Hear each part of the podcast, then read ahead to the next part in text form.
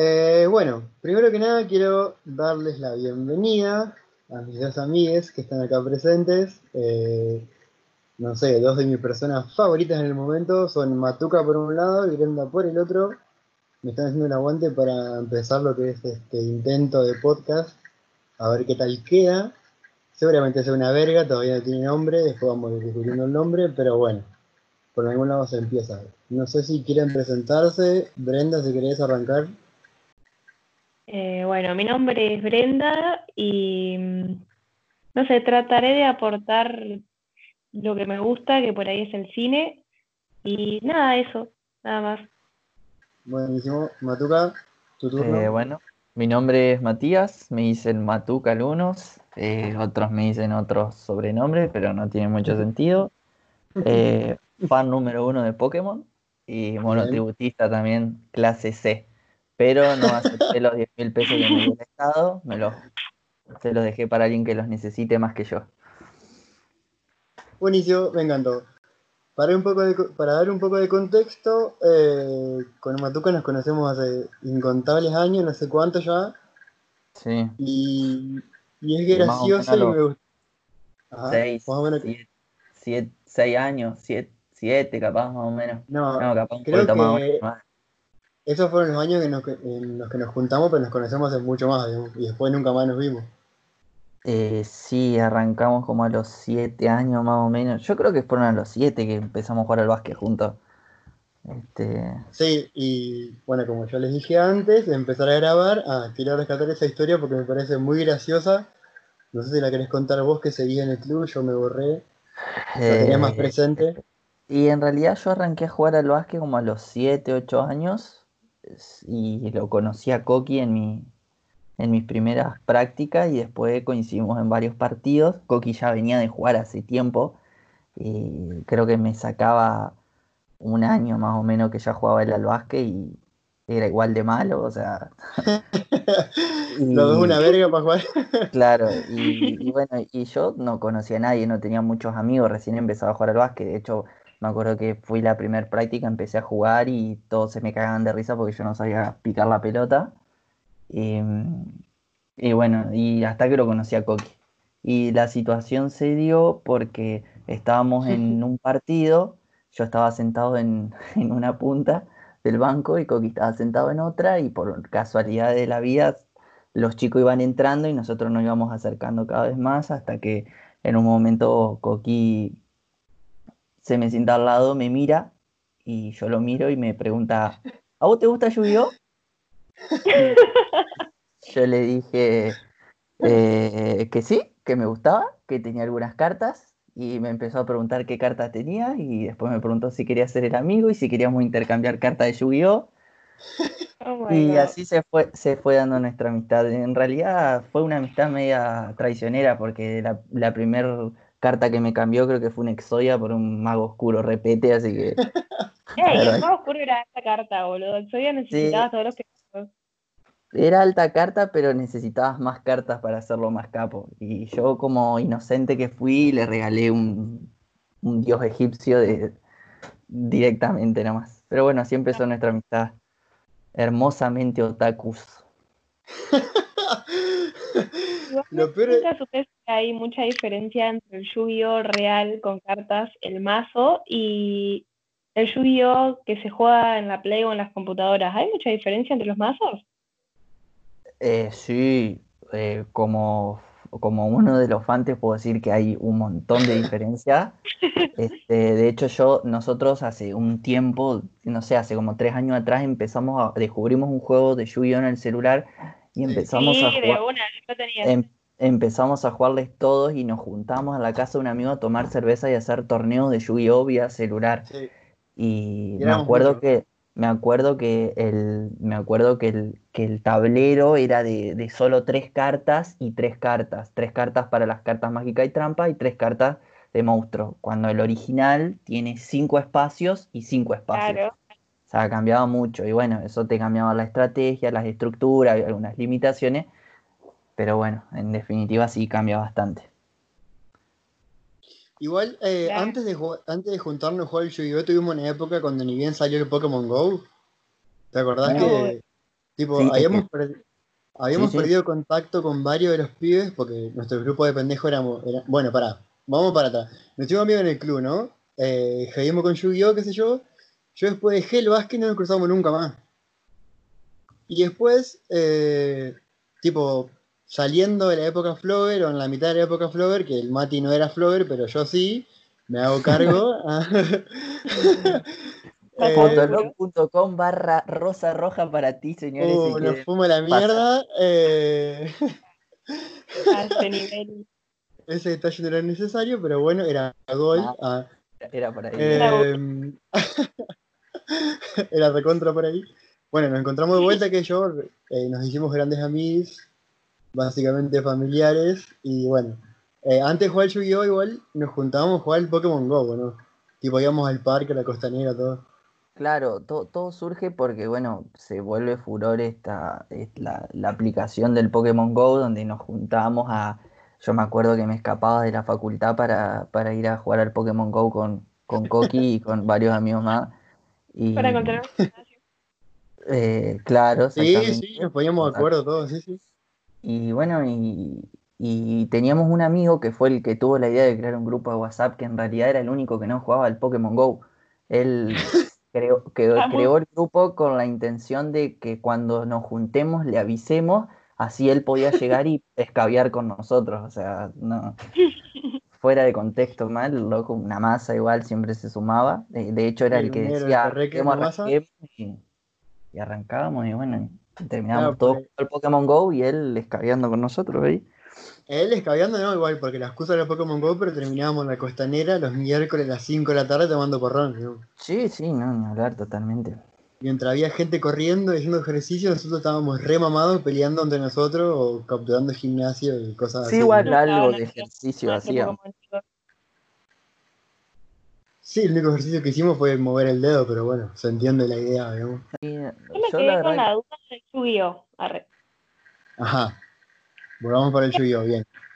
Por ejemplo, porque es un tema que ustedes conocen bien. Yo solamente he jugado al Power of Chaos eh, y Sí, no juega- buenísimo. Muy bueno. porque tengo. cuando era, era más chica mi eh, talón de Aquiles era Dragon Ball Z. Entonces como que nunca fui de, de la escuela Yu-Gi-Oh! porque Normie, o sea, solo miraba Dragon Ball.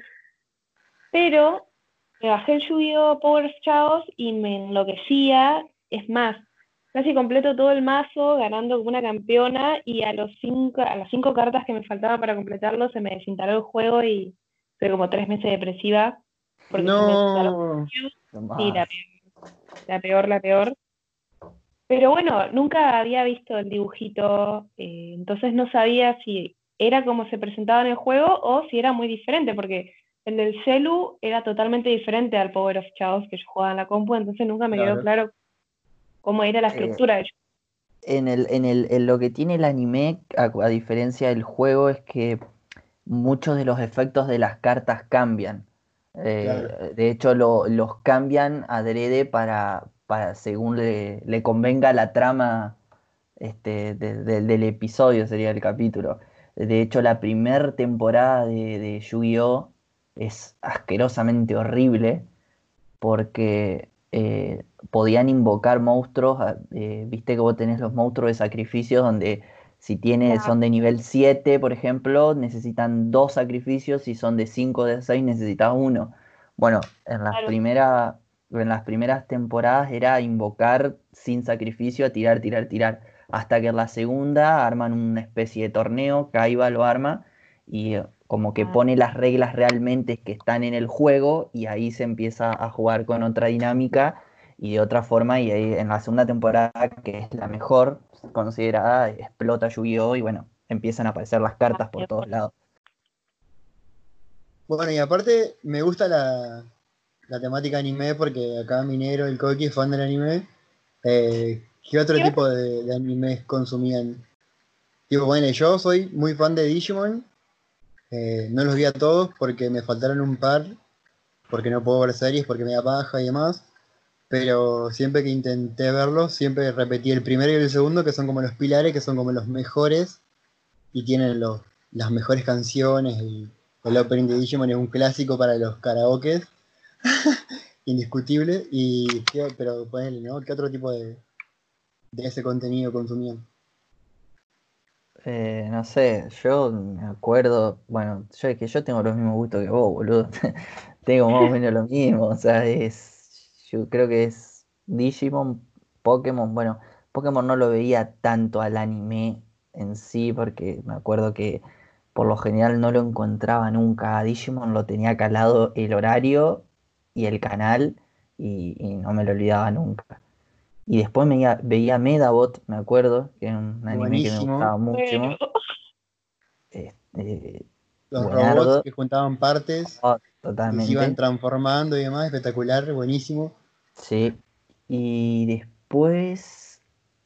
Ah, no me acuerdo qué otras cosas, otros animes Ponele, hoy, ponele, hoy Brenda dijo Dragon Ball. Yo de pendejo lo miraba, pero tipo hoy no le tengo buena memoria o nostalgia a Dragon Ball. Me pareció como Oh, siempre sí. muy repetitivo. a mí me pasa, por ejemplo, que el anime no es algo que me guste mucho. Lo, lo siento, arre.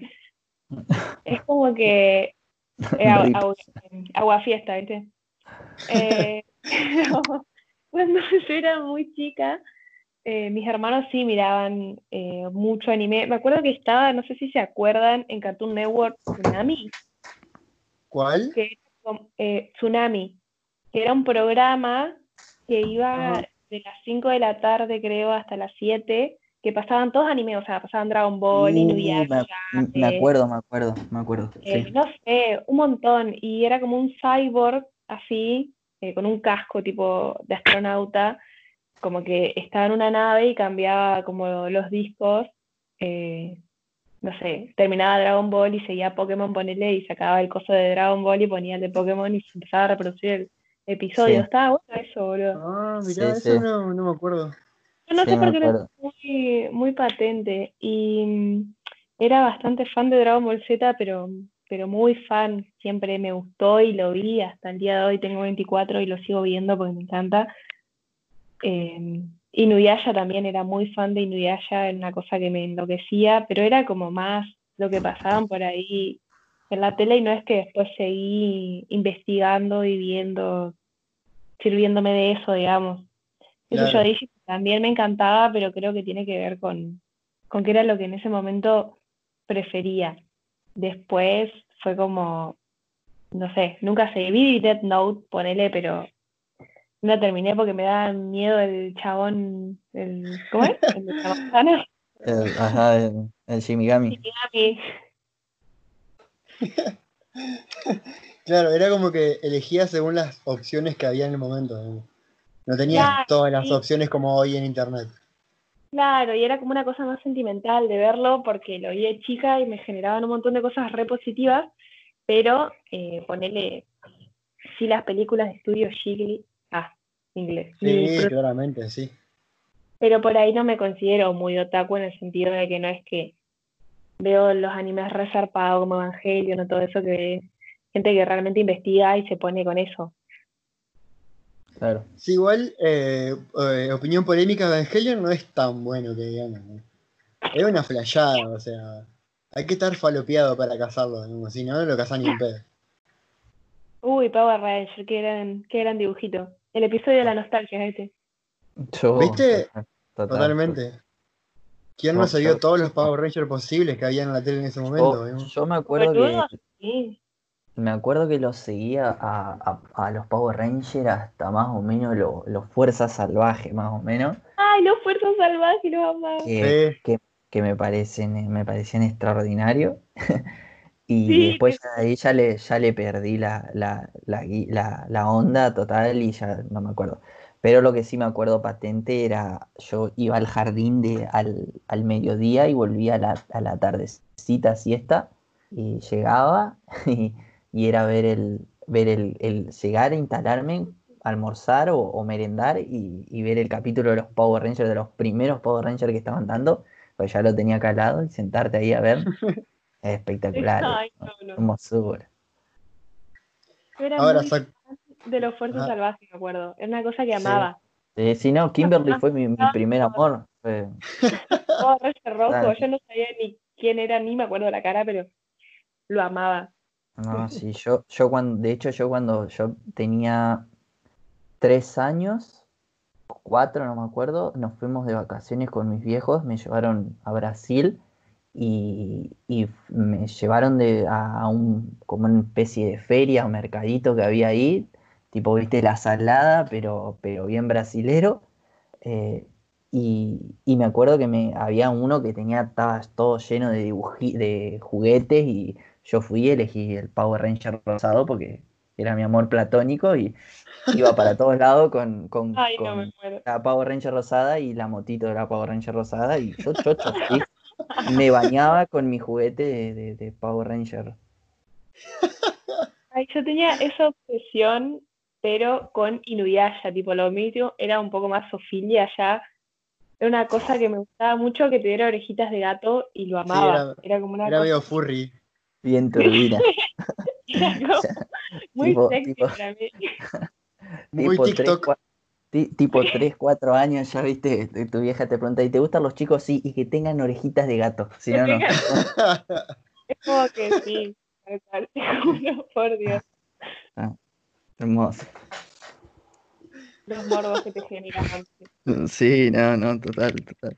Yo, yo me acuerdo, me acuerdo también de, de que, bueno, o sea, yo, una experiencia personal, yo siempre creo que de, chico fui un, toque afeminado con los juguetes porque, eh, de hecho, cuando yo tenía, no sé, 5 años, 6 años, capaz que un poquito más, eh, mis primas tuvieron la, le compraron la, PlayStation 1, o sea, imagínate, cuando tenía 6 años, yo tengo 25, estoy por cumplir 26, hace 20 años, 19, eh, tenían la primer Play, creo que deben haber sido de las pocas personas que acá en Paraná tenían una PlayStation 1 de esa edad, y yo enloquecido por ir a jugar a la Play a la casa de ellas, me iba todos los fines de semana, me instalaba ya a, querer jugar.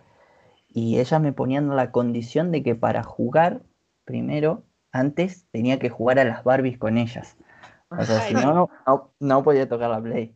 Y yo accedía como enfermito del vicio pero obvio. Totalmente.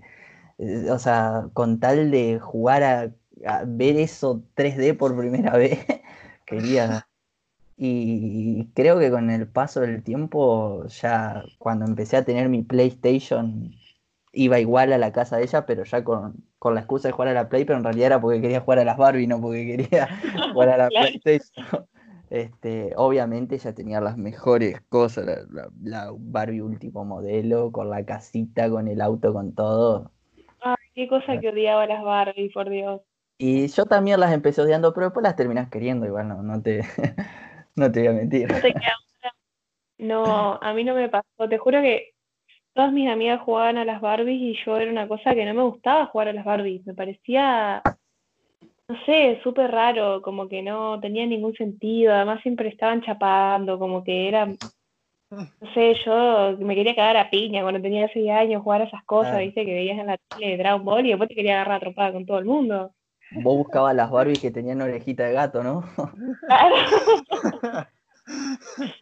Exactamente. No, era como cero Barbies. En ese sentido, sí, cero Barbies.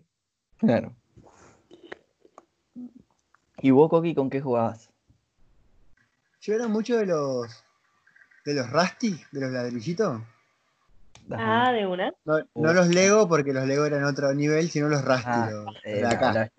Los, Lego era, era bien de cheto. Tenías Lego y era cheto. Los, los, los Rusty, total, sí. Bien industria argentina.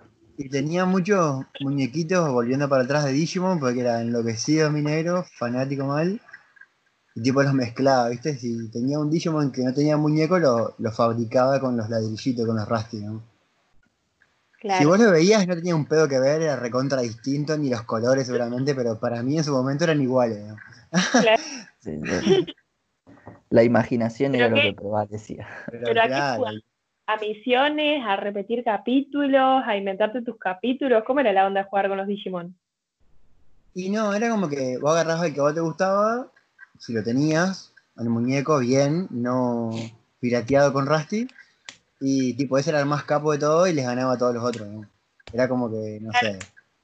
Pero por eso, ¿inventabas tus propias misiones o cómo, o recreabas otras, ponele? No, yo inventaba, flasheaba, porque tenía como juguete Ah, mezclado y inventaba con lo que tenía. Tipo Toy Story, ¿viste que tiene como un juguete de cada Claro. cosa? Una onda así. Y capaz estaba me en gusta. vivo como Toy Story, no sé, pero no creo, pero tenían ¿Qué- como cada uno su función. Vigilar a tus peluches a ver si están vivos un montón.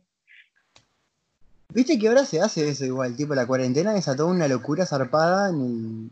O sea, la otra vez vi que un- una cuenta de Instagram eh, puso el teléfono enfrente de un par de muñecos de Toy Story, porque es fiel a la saga, Ajá. y tipo, los transmito 24 horas en vivo a ver si se mueven. Y había como 25.000 personas mirando eso, digamos, o sea, una locura. una. ¿Qué, Sí. Sí, estás esperando que pase? Sí, sí, Ah, pero sí. nunca lo hicieron, boludos. No, yo sí me despertaba a la noche, miraba, qué sé yo, toqueteaba a ver qué onda, si estaban en la misma posición que las dejé y demás, pero nunca me quedé la mirando, A ver qué onda, boludo. Yo re hacía eso. Pero sí, yo lo, lo- tipo, lo- los ubicaba de forma específica y después al rato los miraba de vuelta. Yo sé cómo te dejé, a mí no me cagás. Claro, ¿Qué- pero Esto es fina porque ahora si te pones a pensar, no creo que todos nuestros juguetes hayan sido súper lindos como para despertarte un martes a las 4 de la mañana y ver que el juguete te está hablando.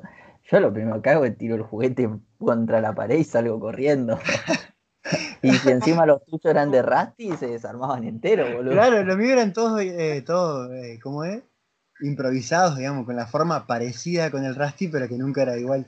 Tengo una, una historia espectacular. Yo tenía eh, tipo un camión retroexcavadora, digamos, Ajá. gigante, en el que Palita atrás. metía... ¿Cómo, cómo? ¿El retroexcavador es el que tiene la palita esa que junta tierra o cómo es? Claro, no era con la pala, sino como con una, no sé, como un fuentón atrás, no sé cómo se llama el camión ese gigante, que lleva cosas, digamos. Sí, sí, sí. Tipo, bueno, Ujú. ese camión era muy grande, tipo medía capaz un metro de largo, y yo, eh, cerca de mi cama, cuando era pendejo, muy pendejo, tenía un balde para mear cuando me despertaba de noche para no pasar por toda la casa y ir a mear al baño, ¿viste? Ah, muy bueno. Hermoso. Una vez me desperté y estaban todos mis juguetes meados porque mi negro, en vez de ir al balde, se echó un medio en el camión lleno de juguetes. Tuve creo como un día lavando juguetes con mi vieja porque no podía usar ninguno porque en el pichillo. Ay, no, qué asco, boludo. Un asco, boludo, un asco. No, a mí lo que me pasaba con los juguetes cuando era chica es que siempre sentí mucha culpa, se ve, porque cuando yo vi Toy Story, que la amo hasta el día de hoy, Toy Story es una saga que amo con toda mi alma y me parece las mejores películas de Pixar por lejos y muy, muy ahí cerquita está Coco. Eh, pero vieron que, bueno, supuestamente los juguetes tenían vida, entonces a mí me daba mucha culpa y dormía con todos los juguetes. No tenía muchos juguetes. Ponerle que tenía tres ositos y qué sé yo, pues siempre jugaba o con broches o con huevadas. Vieron que lo bueno de la imaginación es que con cualquier cosita de la casa te puedes Sí, ir armando una historia. Cualquier, cualquier cosa de un personaje tipo Forky. Totalmente, Forky, tal cual. Entonces es como que sentía mucha culpa porque yo decía, claro, si estos chabones están vivos, yo no puedo dormir con un peluche. Porque, ¿qué onda? ¿Qué va a pasar con los otros peluches? Se van a sentir re mal porque Claro. yo decía, pobre Woody, digamos, porque cuando llega vos, el chabón la pasaba como el orto. Sí. Entonces, como que si me regalaban algo, por más chiquito que sea, yo tipo juntaba las tres o cuatro pilchitas que tenía y las llevaba a dormir conmigo. Y bueno, eso de vigilarlos, ni hablar que estaba todo el tiempo pendiente, no tenía vida básicamente por vigilar mis juguetes. Empatía desde los 5 años. Sí, sí, sí, sí, zarpado. Medio patológico, pero bueno. Ah, eh, está bien, está bien. Eh, no, sí, eh, yo creo que concuerdo con vos, Toy Story, creo que es una de las mejores sagas, Sí. por no decir la mejor de Pixar. Te, te- igual te escuché decir que, que Coco también te parece una de, la- de las mejores películas de Pixar. Ay, yo Oh. amo Coco. Sí, te Eh, juro por Bo- Bueno, vos sabés que yo tengo un dilema acá con, con- con- con familiares míos, hermanos, primos o hasta amigos también, eh, que también me dicen lo mismo que vos, que Coco es una película que, que- que está buenísima, que es de las mejores. Y, y a mí me gusta la película, está buena, pero no considero que sea de las mejores películas de Pixar, menos de Disney, obviamente. Eh, está buena, es original la onda, pero tengo ese, ese, ese no sé, no, no me siento como que es una peli rara sería. Está buena, pero, pero no sé si la pondría en mi top de películas, por ejemplo, de Pixar. Para Claro. mí No va porque. No sé cuál es tu punto de vista como para considerarla, o es por una cuestión de gusto nomás. Para, para mí es porque estamos acostumbrados a Pixar desde muy chicos. Entonces, tipo, sagas como Toy Story o Monster Inc., que son históricas de cuando éramos pendejos, nos da Claro. esa nostalgia. Y Coco, capaz que seguramente es Toy Story tiene igual de buena. ¿Qué qué? Eh, Toy Story tiene terrible guion, no es solamente la nostalgia de... Claro. No, sí, sí, no pero a lo que voy. ni, Para ni mí- la historia ni los chistes. O sea, yo creo que no, que a, vo- a vos te ponen, a- por ejemplo, ¿no? A vos te, me parece a mí, te ponen un, un Toy Story 3 después de no sé cuántos años de Toy Story 2 y, y no fue solo la nostalgia lo que hace la película. Es un peliculón por el guion que tiene, por la historia, por cómo van cerrando etapas. e- e- Es buena la película, ¿entendés? Sí, para mí la No 3 creo es que la solo- mejor, digamos. A lo que voy es que yo la- si yo, ver en si yo cine, veo, si yo veo Coco hoy con 8 o 7 años y veo Coco 2 dentro de 15 años, me va a parecer mejor que Toy Story, ¿entendés? Claro. Yo ¿Pero creo que lo que pasa con Coco... Ah, perdón. No, no, sí, sí, sí, no importa. Ah, yo creo que lo que pasa con Coco, eh, particularmente, ¿no? Es algo muy personal tal vez, pero creo que a mí lo que me pasó con Coco es que me llegó esa emocionalidad de la película al nivel de Toy Story sin haberla visto cuando era chica. Claro.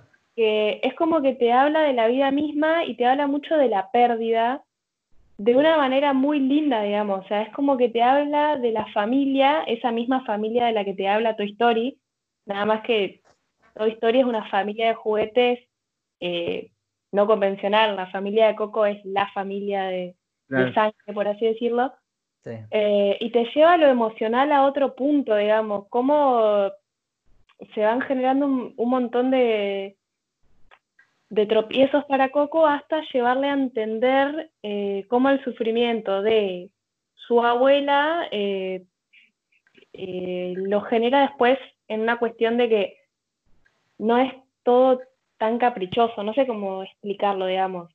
Es No, como no, que me parece una enseñanza muy bonita la que tiene Coco y me parece que tiene uno de los mejores finales en las historias de las películas de Pixar, porque me gusta Ratatouille, me gusta Buscando Nemo, bueno, Toy Story es mi saga favorita. eh, tiene muchas películas que siempre, eh, intensamente, también está re buena. Sí. Siempre apelan a la emocionalidad, pero creo que Coco lleva como un poco más allá, como que cada vez que la ves, eh, le puedes dar una vuelta de, de tuerca y en lo personal me parece que le puede competir a Toy Story si no fuera lo que dice Coqui, que Toy Story te juega un nivel emocional por la infancia, digamos. O sea, Claro. Toy Story fue creada para el Sí, sí, sí. Sí, Para- sí. porque vos tenías ocho años y vos estabas con tus juguetes y vos Sí. tenías la ilusión de que tus juguetes hablen y tengan una vida y los vigilabas como un boludo o una boluda atrás de una puerta y vas creciendo con Andy, tipo empezamos viendo Toy Story cuando teníamos 8 o 9 años tal vez y salió Toy Story 3 y Andy dándole a Woody y a Bonnie y nosotros llorando porque también estábamos en la facultad, ¿entendés? Que- Claro, sí, Ah. totalmente, sí. Total, total, un sí, sí. camino, la historia es un camino que recorrimos juntos y está buenísimo y es insuperable, pero a mí particularmente me parece que Coco lleva esa emocionalidad, digamos, de lo que es la familia, el amor, la unidad, la comunidad, y que si no fuera por todo ese camino que recorrimos juntos eh, con Toy Story, particularmente me parecería la mejor película de Pixar porque, no sé, desde el guion, la puesta en escena, los gráficos, cómo respetaron toda la tradición mexicana del Día de Las los Muertos. canciones. Las canciones a te ver. matan. La- las Sí. canciones, yo creo que, bueno, las canciones es algo, es algo muy bueno y de hecho es algo que, que, que Pixar se anima a hacer porque eh, eh, después de tanto tiempo, yo, o sea, si, si separamos lo que es Disney de lo que es Disney Pixar, eh, creo que Disney Pixar no sé si tiene muchas películas como, como las de, con musicales como las tiene Disney en, en general. Este, pero a mí lo que me llama la atención es que vos hablabas del tema de, que Coco como, tema de pérdida, de, tema de, encontrar ahí algo y, de un capricho, que, no es solo un capricho del personaje principal de, querer ir por la música y también de la familia de que no, no, no se meta con el tema musical. Eh, nunca me pareció, o sea, desde que la vi, no tenía esa visión de creer que era todo un capricho. O sea, siempre entendí que hubo un contexto y, que para la familia la música significaba una cosa y que para el chico significaba otra cosa y los dos puntos de vista a lo mejor estaban bien porque a veces si vos te pones a analizar ya profundamente, según las experiencias que a vos te pasen, vos vas a tomar un, un camino y ese camino va a hacer que vos digas, no, mira, acá la música es lo mejor que puede pasar y puede hacer que vivas 100 años más y después tenés la experiencia de la familia, de la abuela, en realidad, que, que, bueno, que no quiere saber nada con la música. Que no sé si la abuela no quería saber, la abuela Coco no quería saber nada con la música, sino que era la, eh, familia. ¿Cómo se llamaba? Abuelita. Sí, sí. Pero, pero bueno, o sea, yo creo que hay, hay, una película, por ejemplo, que para mí está totalmente infravalorada, que es de Pixar, que, también habla del tema de la pérdida y de la familia y de encontrar esa, eh, la unión y la amistad que, es Up. Que, es, hermoso. Eh, es una película que para mí está totalmente infravalorada y toca temas que, que, toca temas, creo yo, más profundos que Coco con el tema de la pérdida, que tal vez un chico de 8 o 7 años no, no, no le da tanta importancia porque Coco es más llamativa como vos decís, o sea, tiene, tiene unos gráficos y, unas cosas sí, impresionantes. Toda la de esos festivales que te hacen que... Total, y tiene canciones que, que un chico a los 7, 8 años, o menos, 4, 5 años, 6, lo que sea, eh, se muere por cantar. O sea, hasta yo que tengo 26 años, eh, empecé a sacar con la guitarra cuando salió Coco, la canción de Poco Loco, claro. Eh, o sea, no, no, no. Es por ahí, es por ahí. Pero bueno, pero aparte App tiene como ese, ese detalle, ese condimento para los adultos, digamos, porque no es lo mismo perder tu abuela que perder tu compañera de vida. Que, también, lo, también lo tiene Toy Story. También lo tiene Toy Story el condimento para adultos, porque está basado en... Sí, Toy Story tiene muchos chistes picantes que pasan desapercibidos por ahí, pero son re picantes. Tanto a los adultos como a los niños. Por eso uno por ahí va creciendo y ve las películas de Pixar y, te generan tanto, digamos, porque vos lo podés ver desde el punto de vista que sea. Es una cosa muy buena que tiene Pixar que ha hecho muy inteligentemente, que es crear un guion tanto para adultos como para niños, porque por ahí cuando vos sos chico y ves buscando a Nemo, te cagas de risa y estás todo el día, y así como que... Total. Eh, yo, yo cuando, cuando iba a, Berlín, re pesado todo el tiempo, atrás de cosas. Y después como que vas creciendo y entendés eh, lo difícil que era para Merlín, qué sé yo, que había perdido a la, mujer, ah, eran peces y hablaba con cosas, ¿no? Pero que se había muerto la mujer, ¿entendés? Y le quedaba el gurí nomás, y encima que chiquito tipo tenía un efecto, y es como que se pone en esa cuestión de, de cosas humanas y reales, nada más que siempre,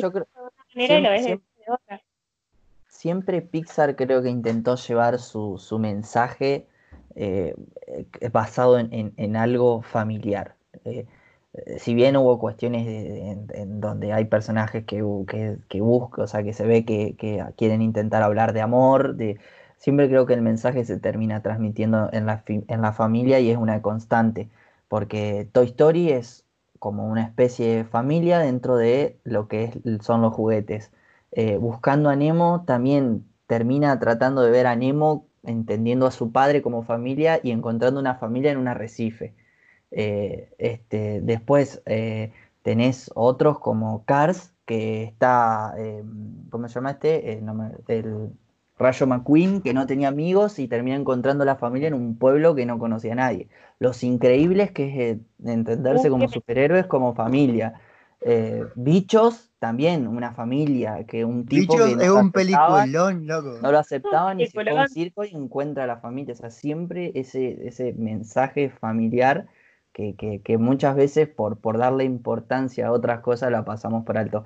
Y otra cosa que iba a decir que me hiciste acordar de Buscando a Nemo, cuando yo iba a quinto grado, tuve que hacer una obra, eh, todos los años se hacía una, una obra en inglés de una película, de la película del momento, de dibujitos animados en, esa, en, ese año, y, y te la hacían, la armabas con el curso o con, o con distintos alumnos de, de distintos años, primer grado, segundo grado, tercer grado.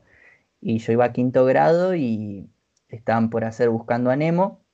Era como una revolución, yo iba a la escuela normal, era como una revolución en ese momento porque todos los de la primaria se enteraban y se preparaban para ir al salón a ver es- eh, esa obra de teatro, esa película hecha obra de teatro, y iban a hacer Buscando a Nemo y tenían todos los personajes y, y el, chico que iba a sexto grado que iba a ser de Merlín, una semana antes dijo, no, yo no puedo, me da miedo, tengo miedo y, y se fue y, y me fueron a buscar a mí porque tenía un par de amigos que salían ahí y, y me acuerdo, me hiciste acordar porque, bueno, terminé haciendo yo de Merlín en toda la obra, era una obra hecha en inglés, tenías que hablar toda la obra en inglés. No. Y, y me acuerdo que le, le hacíamos, había uno, un compañero que era, que era medio boludo para hablar en inglés, y salió de tiburón y, y le hacíamos adrede eh, el, el chiste de que tenía que decir en la obra la, la frase en inglés, tiburón sin jujaja. Y, y- y- y nos reíamos de eso, no, no- le hacíamos un bullying terrible, pobre guacho, pero bueno. Eh, ahora, pasando de Pixar a otro lado, DreamWorks, lo que sacó con Shrek fue increíble, chabón. Tipo, Shrek Sí. para mí es una joya del cine, digamos. Sí, totalmente. Shrek 1 y 2 fueron como la, la primera y la, sec- la secuela fue perfecta, digamos. Fue el ejemplo de secuela para todo tipo de cine, ¿o no? Creo que, creo que es una de las Eh. pocas secuelas que la 2 es mejor que la 1. ¿Viste? Es impresionante. Es increíble Shrek 2, chicos. No puedo creer que haya gente que no le guste. No, no, no, no, no debe tener. ¿De qué, qué, qué veía esa gente cuando era chiquito? No te puede Veía- no gustar, o sea, No te puede no gustar el número musical de Yo quiero un héroe, ¿entendés? claro, es espectacular, es un show de Broadway, o sea, Increíble ese, ¿entendés? Y vos estás No. ahí cantando Pero- al, al, al son de la hada madrina. La cantidad de memes que salieron con esa película es, es, ah, es, es extraordinaria. canta. que todo el. eh, Ay, no me sale el nombre, pero toda la edición, el montaje, está, todo el montaje que hacen para entrar al castillo entre. No me acuerdo el nombre de la galletita gigante. Ah, de jengibre. gigante. Jengibre, o sea, el jengibre gigante, que le tiran la leche, que se le salen los brazos, después está jengibre Sí, gritando, eh, eh, saltando, el o sea, todo ese montaje es tremendo, ¿entienden? Esa Sí, sí. entra como bala, o sea, es increíble, es una película animada, sí, pero, un- o sea, el gato con botas haciendo la carita, todos los Sí, guardias, no, eh, Ah. El es una- la, es la cara de gato con botas fue el primer meme de internet, o sea, fue el, Es como una- dijo Piñarello, el, el avatar del MCN más usado del mundo, o sea, pero fue el primer meme, o sea, totalmente. El- era, el- era, la, era la imagen que teníamos todos en, en el, en el fondo de, de- de pantalla de la computadora o de imagen en el MSN. para pero mostrar, sí, sí, sí, Sí, sí. Sí, Yo total. creo que Shrek fue la primera película, capaz que me voy a la mierda y me censuran, pero es como una de las primeras películas animadas que le pudo hacer como un che, existo a Pixar, digamos. Porque Pixar Eh, venía con el resto de las películas animadas de los 90 que- que, creó Toy Story, que venía arrasando. O sea, vos veías Pixar y vos decías película animada para niñes y asegurado. Y después sale Shrek con esa misma fórmula, digamos, de que es tanto para niños como para adultos. Entonces es como que, no sé, a mí me pareció un- una buena sacudida para que Pixar se dé cuenta de que no era lo único en competencia, digamos. Es que en realidad, en realidad DreamWorks era gente que trabajaba en Disney.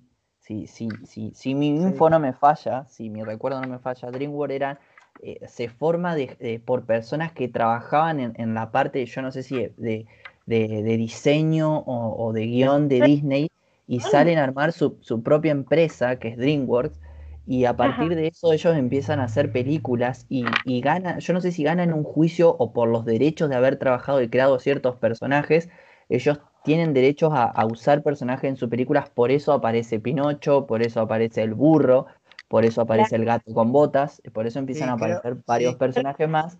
De, de, cuentos, ¿no?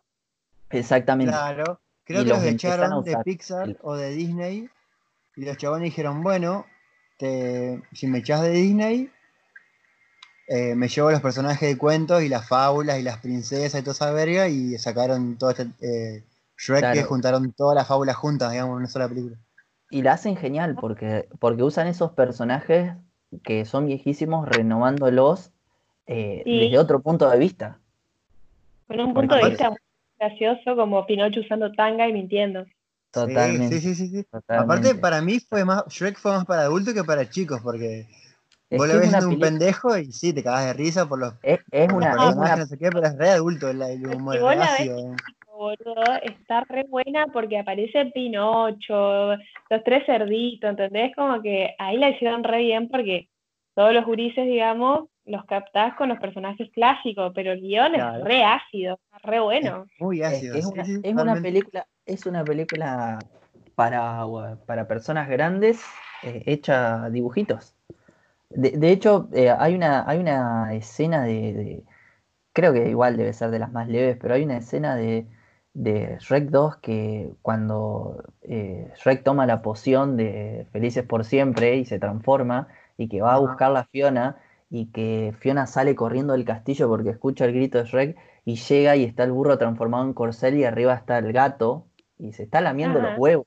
Y, yo por primera vez no, no, no tenía noción de que se estaba lamiendo los huevos. O sea, me lo tuvieron que explicar. ¿eh? Y, y, que se da media vuelta y que Fiona le dice Shrek y él le dice, por ti, baby, sería Batman. O sea, y con, con, lamiéndose los huevos, el gato excitado hasta más no poder, es algo que, que no, no, no, lo entendés. Igual la película te va llevando. Eso es lo que tiene de bueno, digamos, porque Pixar siempre va a apuntar a la inocencia de, de la infancia, digamos, es como una cosa nunca se zarparon con nada, al menos que yo recuerde, siempre em, apelan a esa emocionalidad básica, digamos, es como que no, no, si bien tienen unos guiones tremendos porque las historias se mantienen en el tiempo, los chistes no envejecen, las historias no envejecen, las ves mil veces y las mil veces te cagas de risa o le encontrás un nuevo sentido, pero es como que Shrek es, es verdad, es mucho más para adultos, es como un, una cosa totalmente diferente. O sea, tenés un bar, tenés historias medias turbias ahí. O sea, voy a saltar de, Disney Pixar, me voy a ir a Disney común.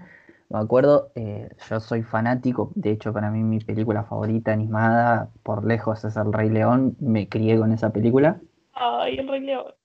Y, y bueno, y la, la, película que sale El Rey León en VHS sería, que sale en cassette, eh, la película original eh, hay una escena donde Simba se tira al cuando está hablando con antes de hablar con Mufasa unos minutos antes y antes de conocer a Rafiki él se tira en el sobre el sobre el pasto y levanta un como unos, unos un césped no sé pétalos de, de, lo que estaban ahí y eso cuando va viajando en el, en el aire hasta que llegue a Rafiki que ahí él se entera que Simba está vivo ese movimiento genera la, supuesta, palabra sex, eh, que sexo sería en, inglés, y, cuando y le hicieron un juicio o algo por el estilo, una denuncia, y ellos decían que no, que no, que no, creo que terminan perdiendo eso, y cuando hacen la, remasterización en Bluetooth, o que la sacan en disco, que hacen todo el, tema, Bluetooth dije, mirá qué pelotudo en, en, en Blu-ray.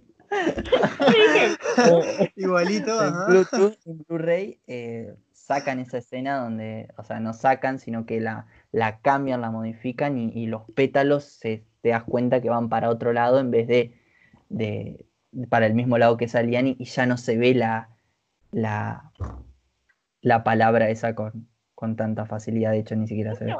No tenía ese dato. Sí, sí, lo, lo vi en... Son los datos que, Que buscás a la madrugada en YouTube. Eh, en, 4, de la mañana no puedes dormirte, ¿viste? Sí, hoy, esta noche me duermo temprano, son las 4 y encontraste 10 cosas que no sabías de El Rey León. Ah, bueno, ¿cómo que no voy a saber de esto? no, yo lo único que, que sabía turbio de Disney es, no sé si escucharon alguna vez en esta película de, ¿se acuerdan los ratoncitos? Eh, ¿Cómo era? Eh, Blanca era una y el otro.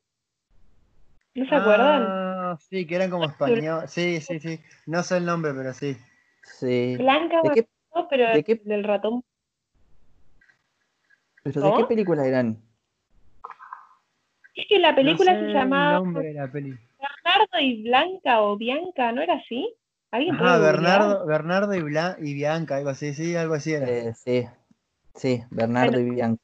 Es como un chusmerío, no sé si es cierto, pero es como, eh, supuestamente cuando sacaron esa película, eh, había una escena que se había filtrado, que después hicieron como varios parodias en series y demás, eh, que habían hecho toda la película y hay una parte de esa película donde los ratoncitos están como en una montaña rusa que van pasando por diferentes edificios o casas, no recuerdo bien, y en un momento aparece una mina en pelotas, de fondo así en una de las ventanas, tipo en tetas, em, y eso lo distribuyeron así.